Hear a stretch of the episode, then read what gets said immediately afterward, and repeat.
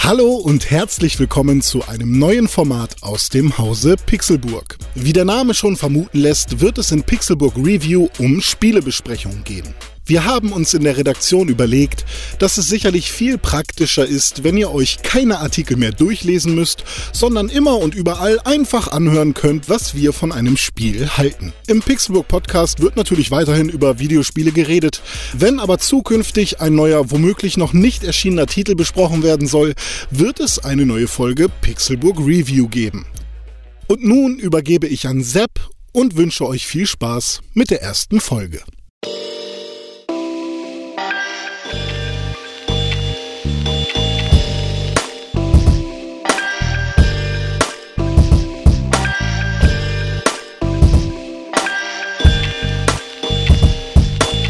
Capcom hat die Monster groß gemacht. Schon seit langem wünschen sich Fans der Monster Hunter Serie einen Ableger auf einer leistungsfähigen Plattform. Denn bisher musste man vor allem in Europa und Nordamerika auf Handhelds zurückgreifen, wenn man auf die Jagd gehen wollte. Doch der Ruf wurde erhöht.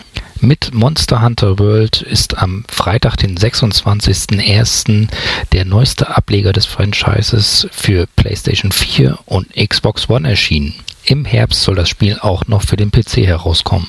Doch hat sich der große und vor allem internationale Release überhaupt gelohnt?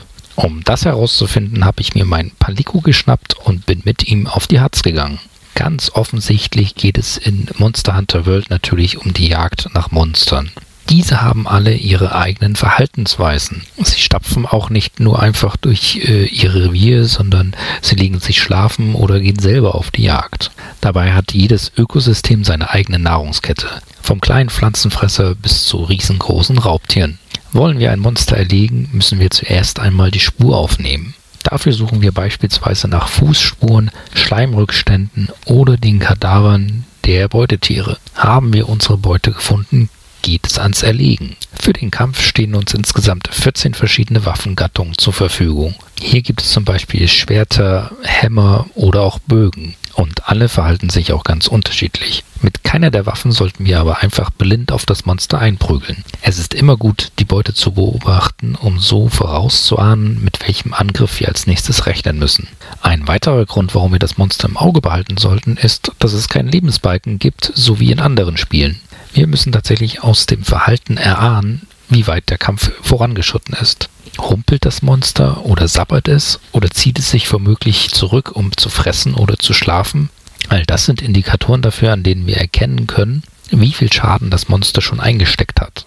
Ist der Kampf erfolgreich beendet, dürfen wir unsere Beute zerlegen. Mit den gewonnenen Rohstoffen können wir neue, bessere Ausrüstung herstellen, um neue, größere Monster zu legen. Die Jagd mag zwar Kern des Spiels sein, doch um ein erfolgreicher Jäger zu sein, gibt es viel zu tun. In der Welt gibt es allerhand Rohstoffe einzusammeln. Daraus können wir Tränke brauen, Gegengifte herstellen oder Mittelchen, die unserer Waffe verschiedene Elementareffekte verleihen. Das ist nötig, da die Monster auch verschiedene Tricks auf Lager haben oder für bestimmte Sachen anfällig sind. Auch die Wahl der Waffe und Ausrüstung ist hier von großer Wichtigkeit. Das gilt nicht nur für uns, sondern auch für unseren Palico. Dabei handelt es sich um ein Katzenwesen, das uns im Kampf begleitet und unterstützt. Die Möglichkeit der Unterstützung gibt es aber auch von menschlichen Jägern. Entweder bittet man mittels Notrufsignal um die Hilfe anderer Spieler oder man stürzt sich in einer Gruppe von bis zu vier Jägern gemeinsam in eine Quest. Es gibt wirklich viel zu beachten und zu erledigen in Monster Hunter World. Ich kann mir vorstellen, dass vor allem Anfänger schnell erschlagen werden. Dabei hat Capcom diesen Teil der Serie tatsächlich zugänglicher gemacht und einige Komfortfunktionen eingeführt. So können einige Gegenstände nun auf Wunsch automatisch hergestellt werden. Man muss auch nicht mehr Spitzhacken in verschiedener Qualität bauen und mit sich rumschleppen. Und man kann sich von Leuchtkäfern verschiedene Ressourcen oder Spuren in der Welt anzeigen lassen. Das sind nur einige der Neuerungen, die aber vermutlich nur den altgedienten Jägerveteranen auffallen werden. Ebenfalls sollte ihnen eine Änderung in der Optik auffallen. Der Schritt vom Handheld zur aktuellen Konsolengeneration hat sich gelohnt.